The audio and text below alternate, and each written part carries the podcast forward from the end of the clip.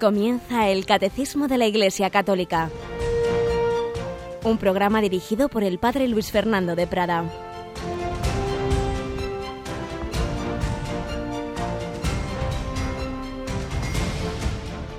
Un cordial saludo, queridos amigos, queridos oyentes, querida familia de Radio María. Un día más seguimos profundizando en esta maravilla que es la doctrina del catecismo de la Iglesia Católica que nos va iluminando, que nos va mostrando el camino, que nos va ayudando a unir razón y fe. Lo hacemos cada día aquí en Radio María, hoy con la ayuda de Mónica Martínez. Buenos días, Mónica. Muy buenos días, padre. Bueno, dispuesta a seguir aprendiendo del catecismo, ¿verdad que sí? Por supuesto. Pero también de nuestros oyentes. La exposición de ayer, cuando nos metemos en estos temas de la existencia de Dios, del sufrimiento, pues da lugar siempre a muchas comunicaciones. Nos llamaron varias personas ayer y también hemos tenido bastantes correos. Hoy en este primer momento voy a leer uno de los correos que recibíamos ayer. Es de un profesor universitario de una universidad de Madrid, José María, que nos dice, Queridos amigos, escucho Radio María todas las mañanas cuando me dirijo a la universidad donde imparto clases de ingeniería marítima. Escuchando el programa de esta mañana, al respecto del dolor y el sufrimiento me vino a la cabeza una cosa que descubrí haciendo oración hace ya años. Le preguntaba al Señor sobre el misterio del dolor. Yo lo acepto, ha sido casi una constante en mi vida de una manera o de otra, y aprendí a decirle a Jesús que todo era bueno si con mi poquito de dolor podía aliviarle un poco el sufrimiento de la cruz, pero claro, eso no vale cuando me preguntaba un amigo al que acababa de dejar su mujer, o que había sido despedido, o que había perdido un hijo. Yo ya llevaba muchos años militando en un movimiento de la Iglesia, donde los medios de formación son intensos e ininterrumpidos, pero no así mis amigos. Dándole vueltas y preguntando a Jesús, me vino a la cabeza una idea que me convenció. Es la siguiente. En realidad Dios no nos condena tras nuestra muerte, al contrario, desea ardientemente llevarnos con Él al cielo. Somos nosotros quienes contemplando nuestra alma y su perfección, elegimos apartarnos de Él. Nuestra alma es como el retrato de Dorian Gray, la vamos emborronando día a día, y si no la restauramos de cuando en cuando la acabamos teniendo hecha un verdadero asco. El que todo lo ve sabe que si no cambiamos y limpiamos el retrato, terminaremos por huir de él. Y sabe que la única forma que tiene de limpiarnos es permitir el dolor, cosa que no le gusta, puesto que lo que quiere es que seamos felices, pero peor resulta que huyamos de él al vernos tal como somos, y por ello permite que suframos, de una forma muy medida. Ninguno sufrirá más de lo que puede aguantar, y en cualquier caso Él está a nuestro lado. Personalmente llevo dos años pasándolo especialmente mal por diversos motivos y en medio del follón sé que está a mi lado y cuento con su amor y su ayuda. La conversación fluye espontánea en cualquier momento del día y en ocasiones, cuando estoy a punto de tirar la toalla, noto que me empuja. Unas veces me habla, otras pone gente buena a mi lado, incluso no practicantes. Es algo indescriptible. Muchas veces termino dándole gracias por estos sinsabores que me han llevado a él y pidiéndole perdón porque sé que no le gusta permitir que sufra, pero que no le he dado más opción que esta para traerme de nuevo a su lado. Ahora solo temo ser tan borrico de apartarme de él. Y termina José María diciéndonos de nuevo muchas gracias por estar ahí. Un abrazo muy fuerte. Pues también a ti querido José María. La verdad es que es una exposición preciosa, un ejemplo de lo que sabemos por la teología, que Dios no hace directamente el mal, pero lo permite para sacar un mayor bien. Y ciertamente el mayor bien que puede haber es que nos acerquemos a Él, que nos purifiquemos, que nos santifiquemos.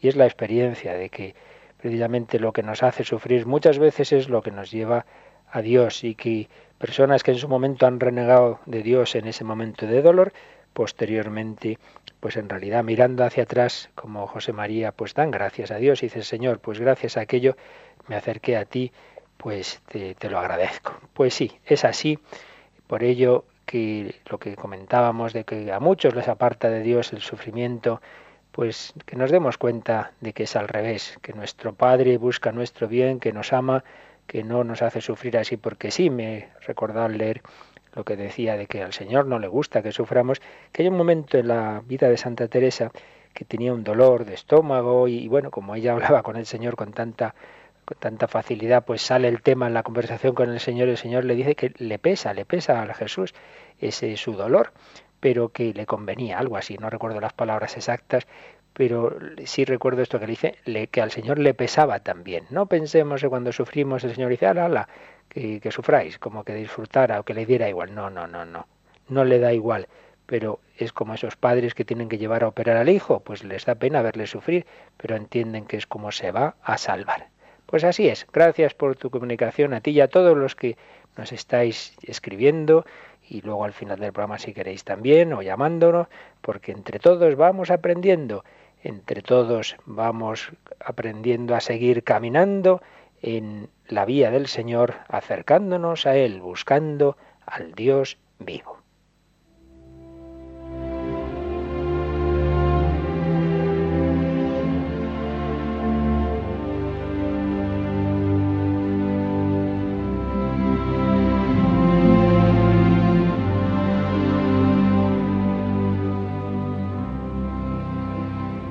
También aprendemos de estas historias que a todos gustan mucho. La de ayer también fue muy comentada.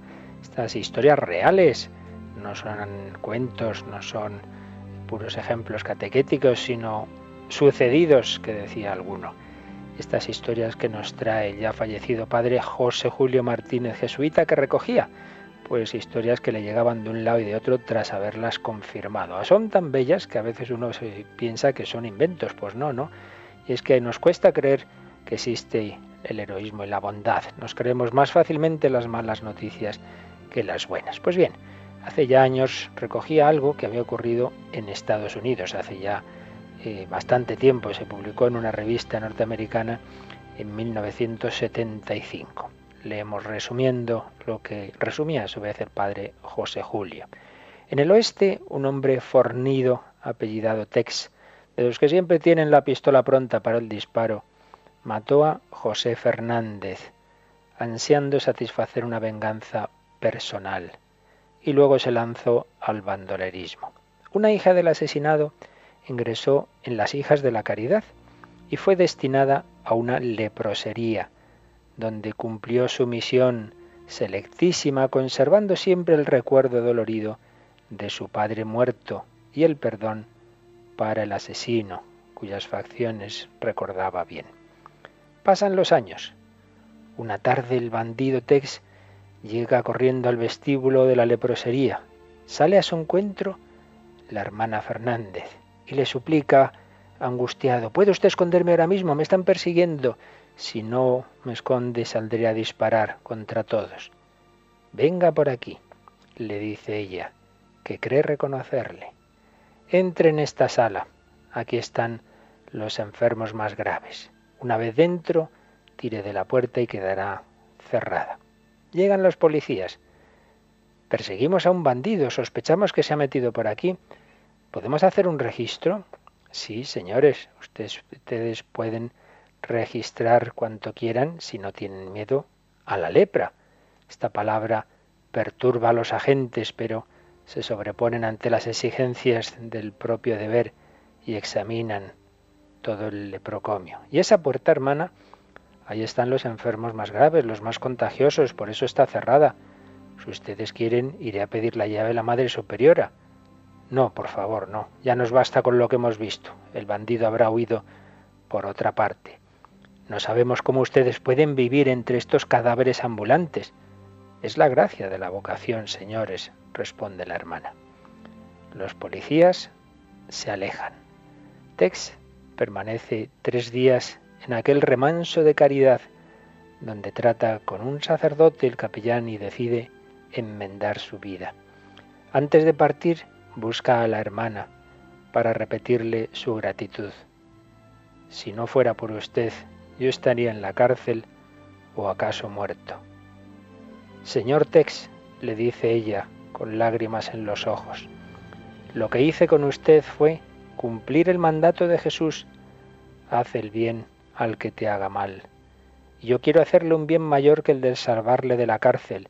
Quiero salvarle el alma. abandone esa pistola para siempre.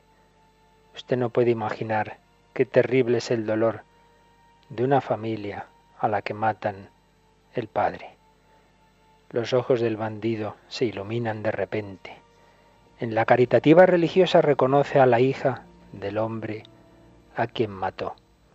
Se postra de rodillas, deja la pistola en el suelo, pide perdón, promete.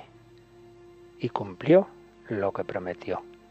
Cuando cuenta su historia siempre añade que por una religiosa muy buena no solo se salvó de la cárcel y de la muerte, sino que vive como buen cristiano.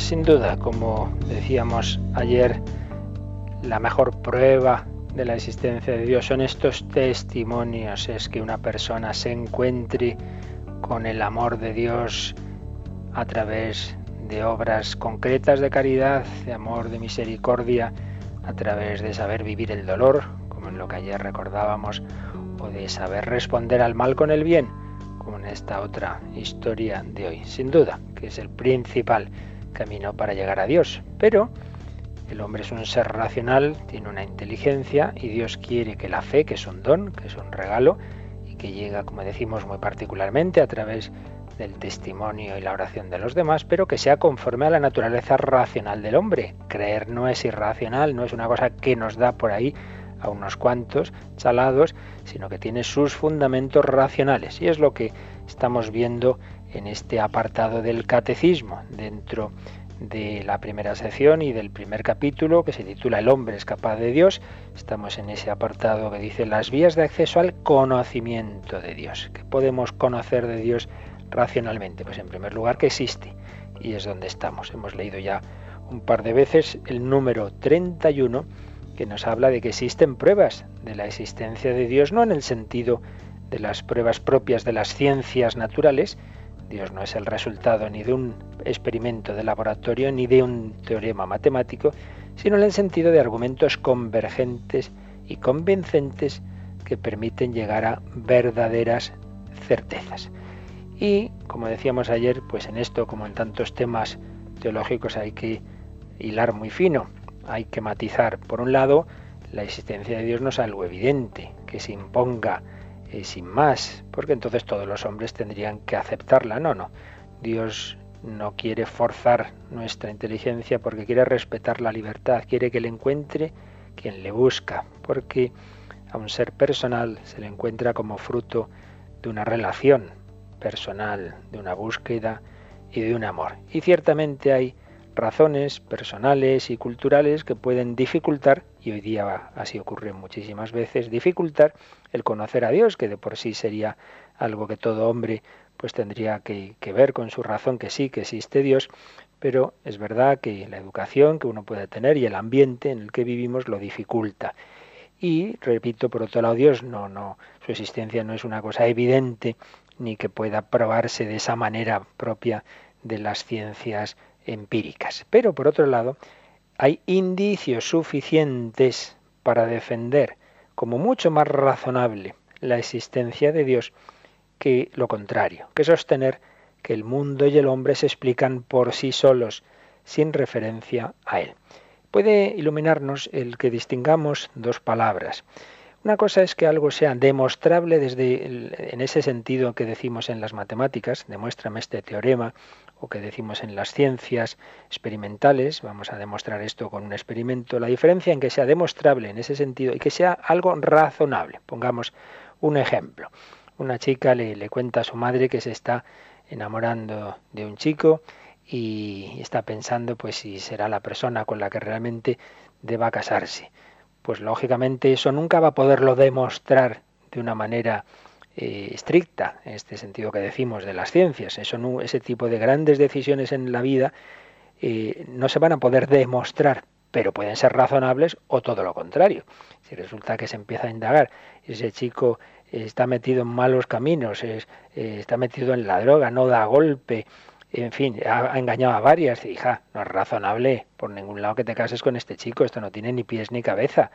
Entonces no sería razonable. Sí, por el contrario, es un buen chico, se le ven sus virtudes, trabajador, es un chico cristiano, pues entonces pues sí, puede ser razonable que esa chica que deje, se deje llevar de ese sentimiento del corazón que a la vez va unido con el uso de la inteligencia, porque el amor debe ser inteligente. ¿Es razonable que se case con este chico? ¿Es razonable al menos que siga adelante ese noviazgo? Sí o no.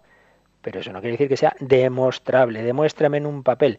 Imaginaos que un novio le dice a su novio o viceversa, oye, tráeme un papel, un certificado psicológico eh, que diga que somos exactamente compatibles y que esto va a ir muy bien. Y si no traes ese certificado, no me caso. Pues hijo, vete a tu casa, porque si nos ponemos en ese plan, no hacemos nada.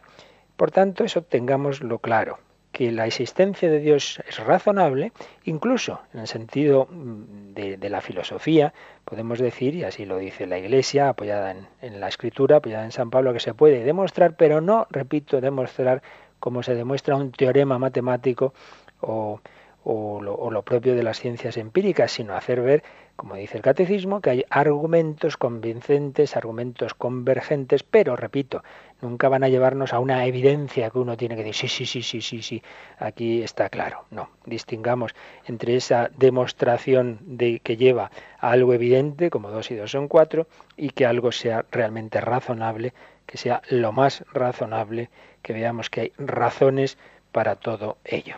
Es un tema, por supuesto, importante. Monseñor Fernando Sebastián, precisamente, como sabéis, nombrado y preconizado cardenal por el Santo Padre Francisco, ya arzobispo emérito de, de Pamplona, escribía hace algún tiempo, los hombres tenemos necesidad de saber si existe Dios para saber del todo qué y quiénes somos nosotros como no sabemos del todo quiénes somos sin saber quiénes son nuestros padres, imaginad pues es un chico abandonado que va creciendo y ni sabe quiénes eran sus padres, de dónde procede, que no sabe nada, pues evidentemente le falta algo de su propia identidad, porque somos fruto de una historia. Pues si uno no conoce su familia, no conoce a sus padres, tampoco sabemos del todo qué es el hombre, sin saber si ha sido creado con sabiduría y amor por un Dios personal, o bien somos el fruto casual de una evolución que nadie sabe cómo ha empezado, ni cómo ni por qué ha llegado a donde ha llegado. Si no existe Dios, decía don Fernando, eso quiere decir que detrás de nosotros no hay nadie. Estamos aquí sin razón ninguna, por pura chiripa, en la soledad más absoluta. El llegar a ser, de una manera o de otra, pertenece a nuestra identidad y marca esencialmente nuestra existencia. Por ello, es un tema que todo hombre tiene que plantearse, que afecta, como dice don Fernando Sebastián, a su propia identidad. Pero ¿cómo podemos conocer si existe Dios? Vamos a ir precisando poco a poco estos temas. Y es que es importante que tengamos eh, claro que el ser humano tiene diversas formas de conocer. El ser humano es un ser abierto a la realidad y la realidad la podemos conocer básicamente utilizando tres modos distintos de conocimiento, distintos pero concurrentes, que son, por un lado, la propia experiencia por medio de los sentidos, lo que experimentamos con nuestros sentidos. En segundo lugar, el raciocinio, el pensar, partiendo de esos datos sensoriales. Y en tercer lugar, la aceptación de conocimientos que se reciben de otros. Sabemos cosas no porque nosotros hayamos tenido experiencia directa de ellas, sino porque otros de los que nos fiamos nos la han contado. En primer lugar, la experiencia propia por medio de los sentidos. Esto en el día a día, pues vemos un montón de cosas que, que vamos experimentando, pero cuando esto ya se sistematiza y se ordena, ahí es cuando estamos hablando de la ciencia, en el sentido moderno del término. Eh, ciencia tiene un sentido amplio, pues todo conocimiento sistemático en que se intentan conocer las cosas por sus causas, pero tiene un sentido más estricto, que es cuando contraponemos, ciencias y letras. Cuando hablamos de, ese tipo de, disciplinas, eh, ahí la palabra ciencia se refiere al estudio de la actividad de la materia que puede tener comprobación experimental. Sentido estricto de ciencia se refiere solo a lo que es material, solo a lo que se puede comprobar a través de experimentos y que se puede medir y expresar cuantitativamente por cualquier observador. no sé qué laboratorio un señor ha hecho un experimento y lo publica en una revista y yo en mi laboratorio puedo repetir ese mismo experimento eh, siguiendo esos datos que me que cuenta esa persona que lo hizo. El conocimiento de la materia a través de comprobación experimental y que se puede expresar eh, de una manera cuantitativa con las matemáticas. Por tanto, nos será muy útil eh, la ciencia, evidentemente, para conocer la materia. Pero está claro que la ciencia, en este sentido estricto, no puede decir ni una palabra de realidades no materiales. ¿Como qué? Pues como el valor literario de una obra, el valor pictórico de un cuadro, el valor ético de una acción. Por eso, fijaos, la ciencia en este sentido estricto de la palabra no puede ni demostrar ni negar a Dios, el alma, la libertad, el amor. Esto es importante. Cuando a veces se dice, tú no puedes demostrar a Dios con la ciencia, toma, ni, ni, ni, puedes negarlo, eso para empezar. Pero en segundo lugar, ni a Dios ni a ninguna de las realidades importantes de la vida. Todo aquello por lo que el hombre lucha y por lo que vale la pena vivir y morir, no se puede demostrar por la ciencia, porque por definición la ciencia se refiere a lo material y cuantitativo. Y usted demuéstreme, como oíamos en un fragmento de la película Una mente maravillosa hace un par de días, cuando, cuando John Nash pues está hablando del amor y de casarse con Alicia y dice que necesita pruebas y claro, la otra dice, oye, pero qué pruebas, esto, esto no, esto no es un experimento material, aquí las cosas van por otro lado. Entonces, cuando alguien nos pueda decir, no, no, estas cosas no se pueden demostrar por la ciencia, recordar esto, la ciencia ni puede demostrar ni puede negar nada que no sea material, pero lo importante para la vida humana es justo lo que no es material. Y por tanto esto vale no solo para Dios, sino para la libertad, para la justicia, para el amor, para el arte. Nada de eso entra en un laboratorio. Bien, este es un modo de conocimiento, lo que se refiere a la actividad de la materia. Pero luego está la sistematización del raciocinio abstracto. El hombre tiene una inteligencia espiritual y abstracta, no se queda en lo material como los animales. Y por eso existe la filosofía. Desde siempre los grandes filósofos griegos, varios siglos antes de Cristo, pues tienen esos grandes pensamientos, se va razonando según la lógica de los principios de identidad, de no contradicción, de razón suficiente, de causalidad. Bueno, aquí no podemos entrar en detalles, los que oyentes que conocen filosofía saben lo que estoy diciendo, los que no, que no se preocupen, pero simplemente que seamos conscientes de que existe también esos razonamientos sobre realidades no directamente observables. Y por ello la filosofía es la disciplina adecuada para razonar sobre Dios, sobre el alma, sobre la libertad, sobre estos grandes temas. No existe solo la pura ciencia, existe la filosofía.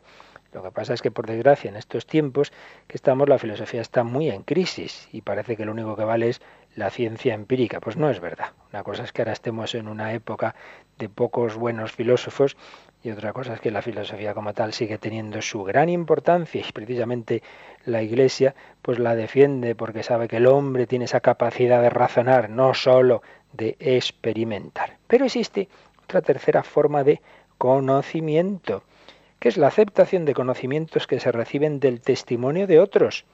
Y esto es lo que constituye la fe de orden humano.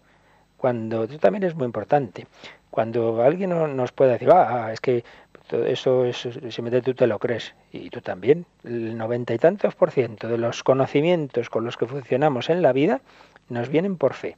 Y esto quizá muchas personas no se hayan dado cuenta. Por ejemplo, la historia, toda la historia, pues nos viene por fe, porque ninguno de nosotros hemos conocido a Julio César y sin embargo creemos que existió.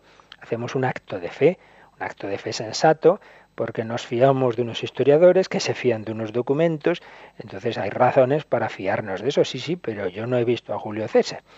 y sin embargo, pues creo que existió. Toda la historia se basa en la fe y ninguno de nosotros, bueno, algunos sí, pero muchos de nosotros no hemos estado en muchas partes del mundo que sin embargo nos creemos que son como nos dicen y no hemos estado en la luna y nos creemos que sí, que, que, que han llegado algunos astronautas a la luna, etcétera, etcétera, etcétera.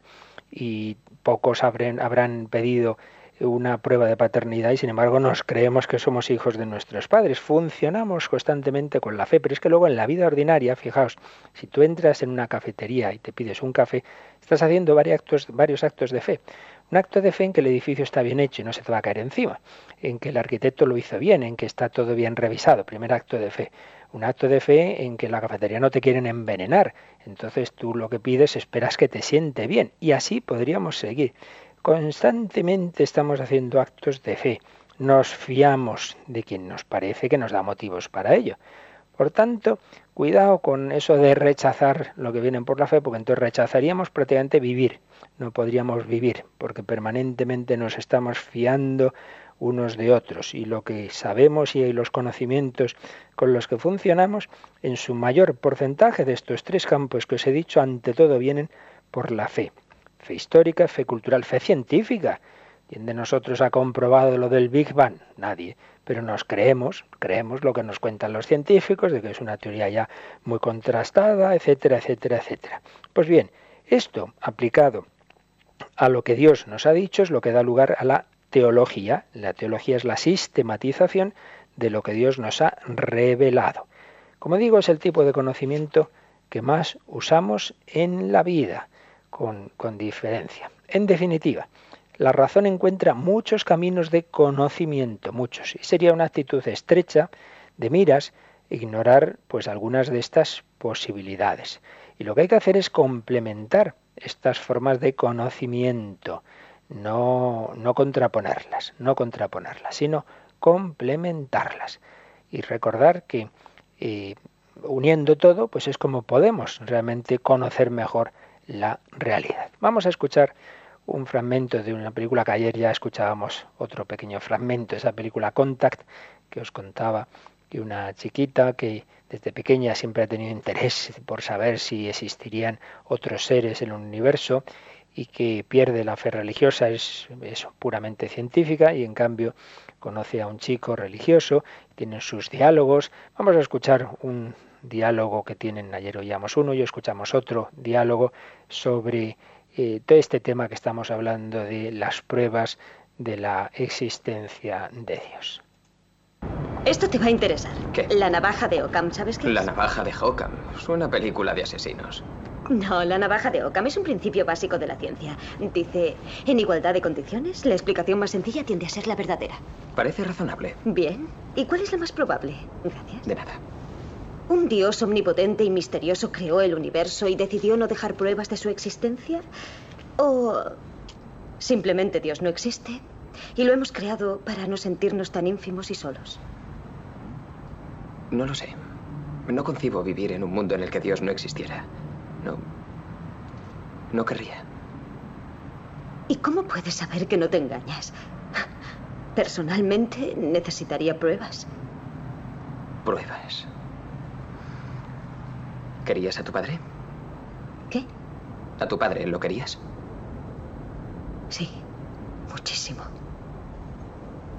Pruébalo. Y ahí se queda sin palabras esta chica. ¿Veis? Es una aplicación de lo que decíamos antes. Eh, una cosa es que algo no lo puedas demostrar del modo empírico de las ciencias experimentales y otra cosa es que hay cosas de que estamos absolutamente seguros y que sin embargo no podemos demostrar de esa forma, pero son seguras, son ciertas, estamos mucho más seguros de ellas que de algunas de estas otras de tipo científica. ¿Cómo no va a estar segura esta chica de que quería a su padre? Pero evidentemente no podía demostrarlo.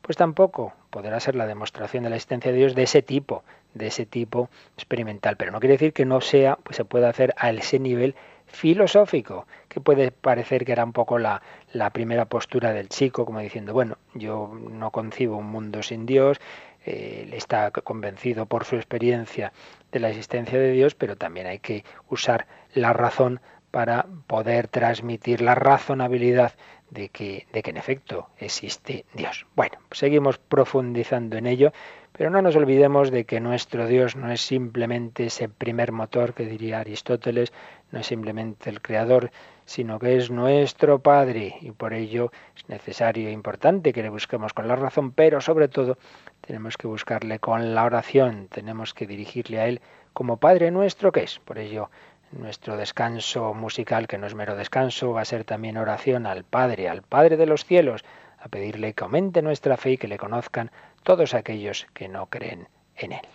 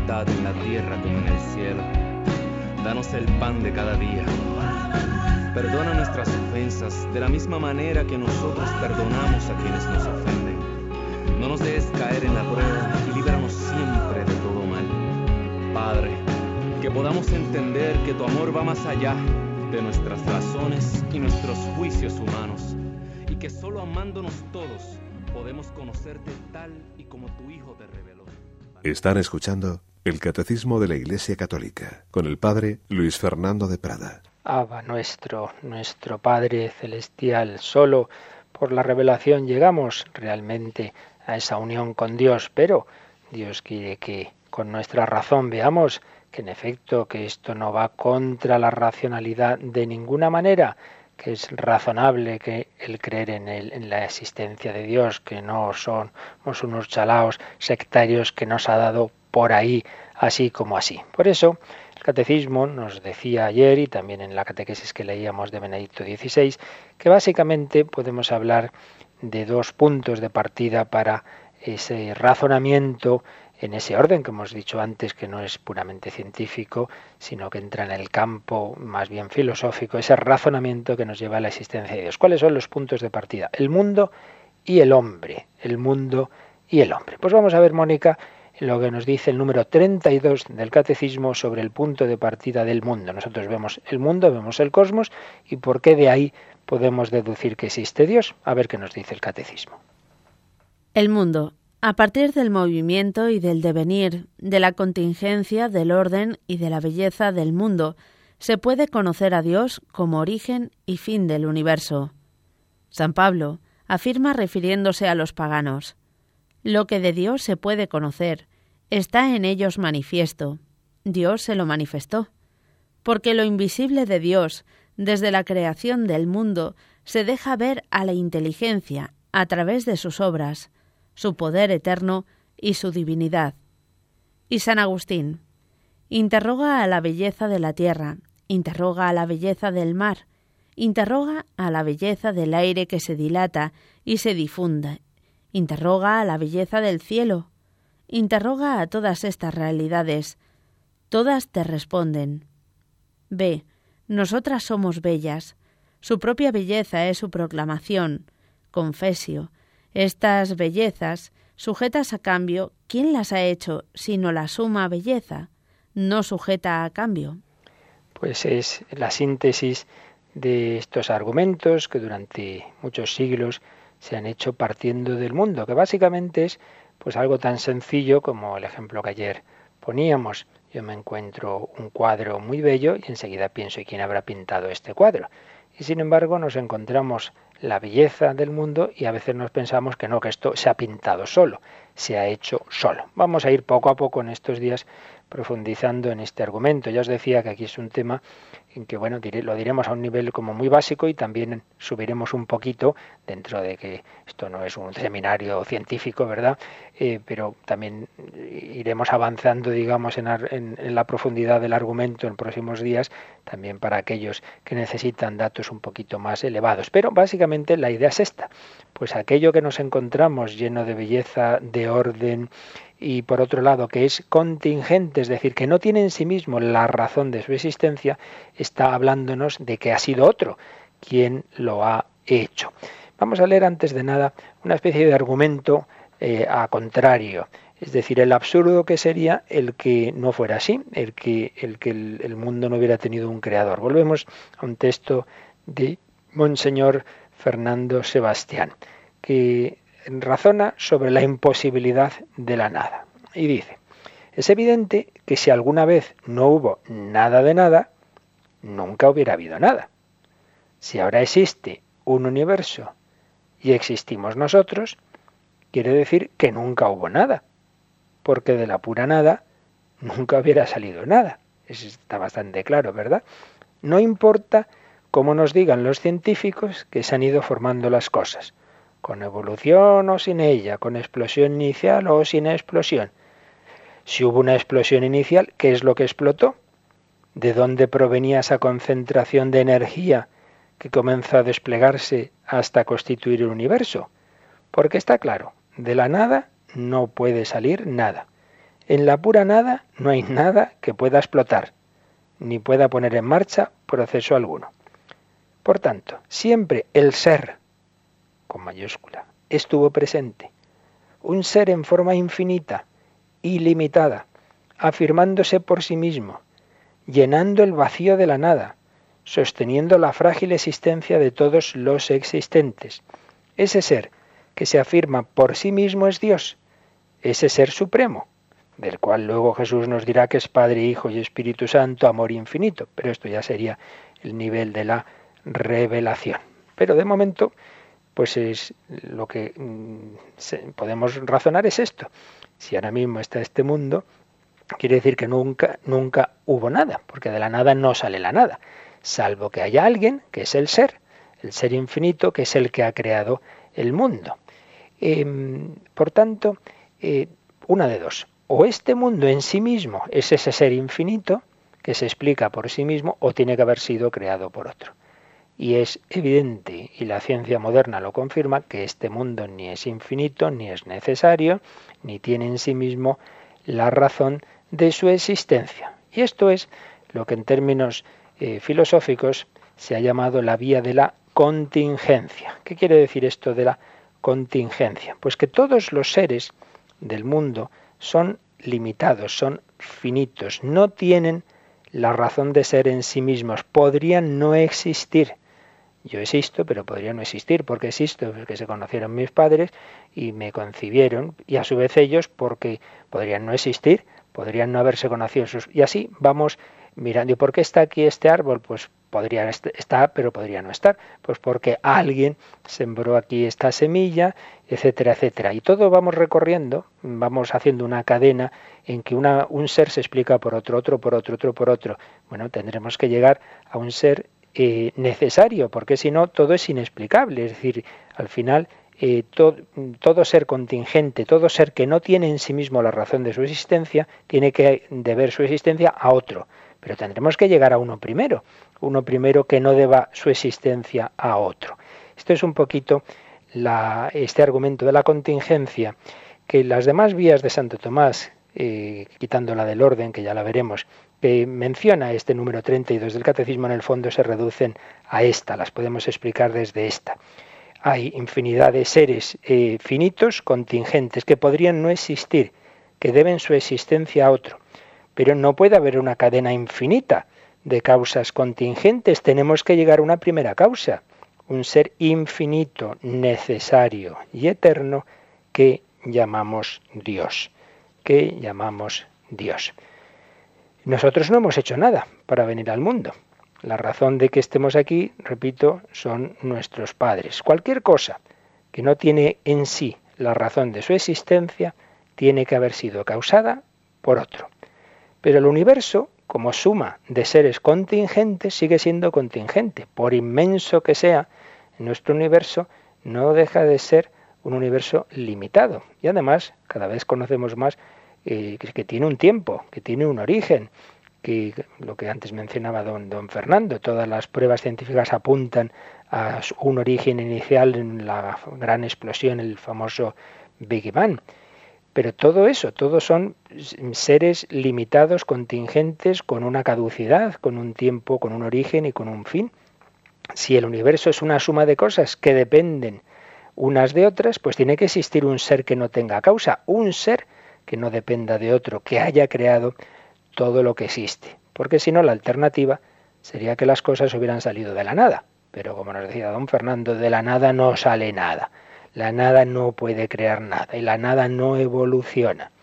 Descubrir que las cosas del mundo no se explican por sí mismas y sin embargo no llegar a la conclusión de que tienen una causa última, un ser necesario que llamamos Dios, sería como ver un abrigo colgado en la pared y no darse cuenta de que está sostenido por un gancho. O como decía Chesterton, sin creador el universo es algo así como una inmensa inundación de agua saliendo de ningún sitio. Oiga, pero ¿de dónde viene esto? Pues tendrá que venir de algún sitio. Por tanto, si reflexionamos un poquito sobre que todo lo que lo que somos y lo que está a nuestro alrededor es contingente, nos tiene que llevar a que tiene que existir un ser necesario que no lo ha creado nadie, que no es causado por otro ni por sí mismo, sino que es, que su ser es existir, un ser necesario y eterno, que existe desde siempre, un ser infinito, que tiene todas las perfecciones que después reparte en el mundo, y un ser omnipotente que puede crear todas las cosas de la nada. Esto, naturalmente, claro, os resumo así en unas palabras, pues, pues temas filosóficos complejos que, y los filósofos les han dado muchas vueltas y que no se entienden así por unas palabras que yo os diga aquí en unos minutos. Pero bueno, por lo menos mm, intentamos quedarnos con, la idea básica, que es esa, que ninguno ser de, este mundo eh, tiene en sí la razón de su existencia, se la debe a otro, y entonces al final, o este mundo, que todo él es contingente, debe su existencia a un ser necesario, o no se entiende nada no se entiende absolutamente nada y como decía Chesterton es esa inundación de agua que no se sabe de dónde sale. Quedaría el mundo sin ningún tipo de explicación porque el mundo no se autoexplica, no se autoexplica. Podemos explicar diversos procesos en él, pero no su origen. Sí, sí, hubo esa primera partícula que explotó y de dónde salió esa primera partícula y quién la puso, etcétera, etcétera, etcétera.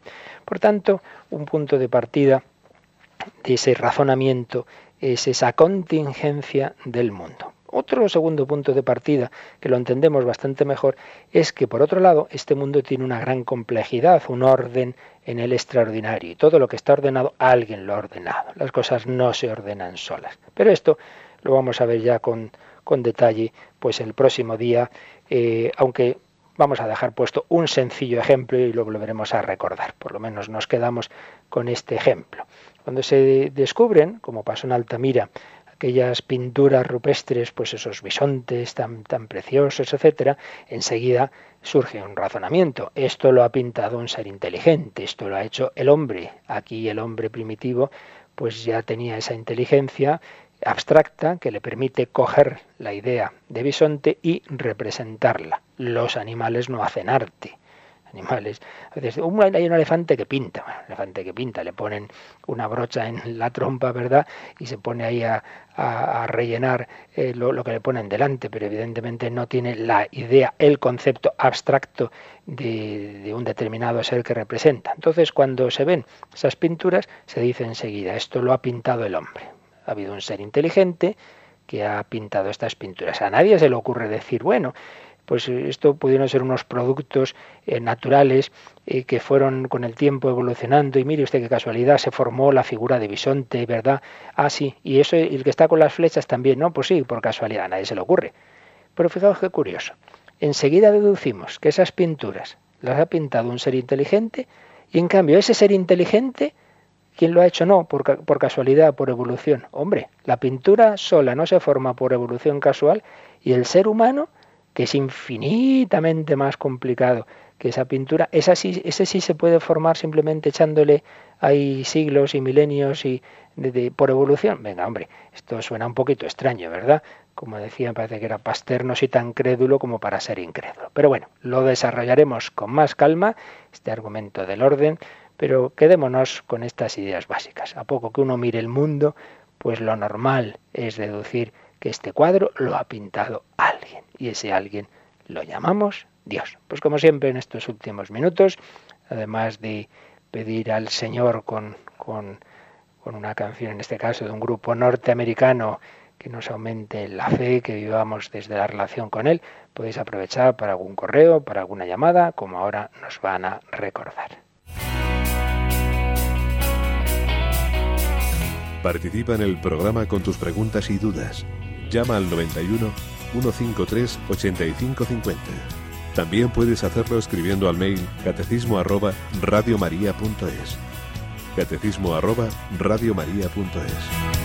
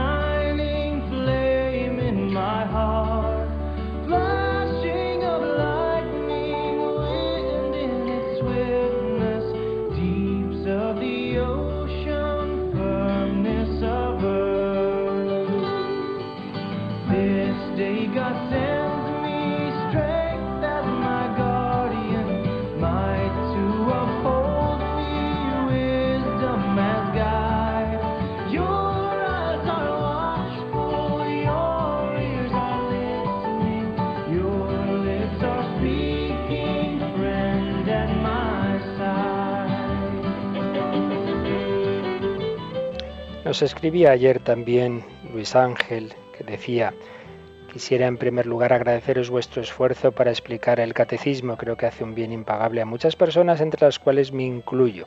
El tema tratado acerca de la capacidad racional del hombre para conocer la existencia de Dios es importante para mí, pues me dedico a la ciencia. Mi convencimiento personal es que nadie rechaza la existencia de Dios por argumentos racionales, sino por algo que nos cuesta mucho más aceptar y que se llama engaño y pecado, y particularmente el pecado principal, la soberbia en sus múltiples formas. Por lo que a mí respecta, no conozco ninguna razón para no creer y muchas, en cambio, para buscar seriamente a Dios, a quien se encuentra si se le busca. La razón principal de escribiros se relaciona con la recurrente cuestión del escándalo del mal y del sufrimiento en el mundo. Y entonces nos pone un texto, una cita de Oscar Wilde, que pues claro, lo tenemos así como un hombre libertino, alejado de Dios, y sin embargo en este texto que nos manda eh, Luis Ángel, pues aparece como al final de su vida, a través del dolor y del sufrimiento, se acercó a Dios. En efecto, no sé si lo sabéis, eh, Oscar Wilde en el final de su vida, que lo pasó muy mal, se convirtió. De hecho, ya venía tiempo, eh, venía bastante tiempo, estaba dándole vueltas a, a ingresar en la Iglesia Católica, a recibir los sacramentos, lo iba dilatando y al final lo hizo. Esto ha sido ahora recientemente publicado y documentado por un escritor inglés, que él también es converso, Joseph Pierce, que tiene varios libros sobre los conversos ingleses y nos habla de Oscar Wilde. Un caso muy interesante de este hombre que realmente, aunque llevara esa vida que tuvo tan desgarrada moralmente, sin embargo, pues llegó a Dios, llegó a la fe y por tanto es un caso pues también muy interesante de, cómo el Señor a todos, a todos nos busca.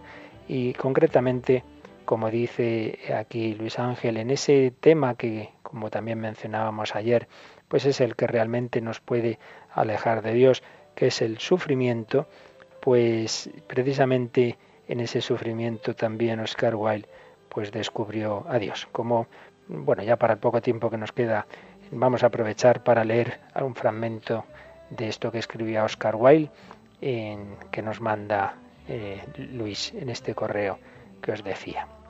Escribía Oscar Wilde, eh, una mujer cuya simpatía y noble bondad hacia mí, antes y después de la tragedia de mi encarcelamiento, sería imposible describir, verdaderamente me ha ayudado, aunque ella no lo sabe, a soportar el peso de mis males más que nadie en el mundo. Y todo por el mero hecho de su existencia, por ser lo que es, en parte un ideal y en parte una influencia. Y entonces, bueno, pues va hablando que en este momento en que ahora la tengo presente, recuerdo haberle dicho en una ocasión que en una sola callejuela de Londres había sufrimiento bastante para demostrar que Dios no amaba al hombre y que donde quiera que hubiera dolor, aunque solo fuera el de un niño en un jardincillo llorando, la entera faz de la creación quedaría desfigurada por completo. Estaba totalmente equivocado. Ella me lo dijo, pero yo no la podía creer. No estaba en la esfera en donde se alcanza esa convicción. Y fijaos la conclusión. Ahora me parece que el amor de alguna clase, el amor con mayúscula, es la única explicación posible de la extraordinaria cantidad de sufrimiento que hay en el mundo. No concibo otra explicación. Estoy convencido de que no la hay y de que si se han construido mundos con el dolor, ha sido por las manos del amor, porque de ninguna otra manera podía el alma del hombre, para quien se han hecho los mundos, alcanzar la plena estatura de su perfección. Placer para el cuerpo hermoso, pero dolor para el alma hermosa. Pues al final de su vida, Oscar Wilde ve que precisamente el dolor que antes le hacía separarse de Dios solo se explica por el amor, porque hay un amor más grande, con lo cual volvemos a la idea de nuestro primer comunicante que leíamos al principio del programa, que nos decía que precisamente a través del sufrimiento, a través del dolor, él se había acercado a Dios. Pues seguiremos profundizando en estos temas. Gracias por vuestros correos, vuestras comunicaciones. Todos vamos aprendiendo unos de otros por la razón, por el sentimiento, por el testimonio, por la belleza o por el dolor, cada uno va teniendo esos caminos por los que acercarse al Señor. Seguiremos profundizando en este tema de la asistencia de Dios la próxima semana ya, el martes, y recuerdo que mañana tenemos al Padre Miguel Ángel Morán con la explicación de la cuarta parte del catecismo. Este Dios sobre el que aquí razonamos, lo importante es tratar con Él, con la oración de que nos habla esa parte del catecismo. Y el sábado, en esas conferencias o programas que vamos poniendo que ilustran lo que aquí también explicamos, tendremos una conferencia del padre José Antonio Sayés, que uno de sus temas que siempre ha tratado más es precisamente este, el conocimiento de Dios. Por ello, sábado de 8 a 9, si escucháis este programa en torno al catecismo, podréis escuchar esa conferencia que va a iluminar pues este tema que aquí estamos tratando del conocimiento de Dios desde la raza. Pues pedimos al Señor su bendición para que sigamos todos buscando a Dios, este Dios que se nos ha revelado en Cristo, este Dios uno y trino que nos ama y que ahora nos bendice. La bendición de Dios Todopoderoso, Padre, Hijo y Espíritu Santo, descienda sobre vosotros. Que Él os bendiga y os guarde hoy y siempre.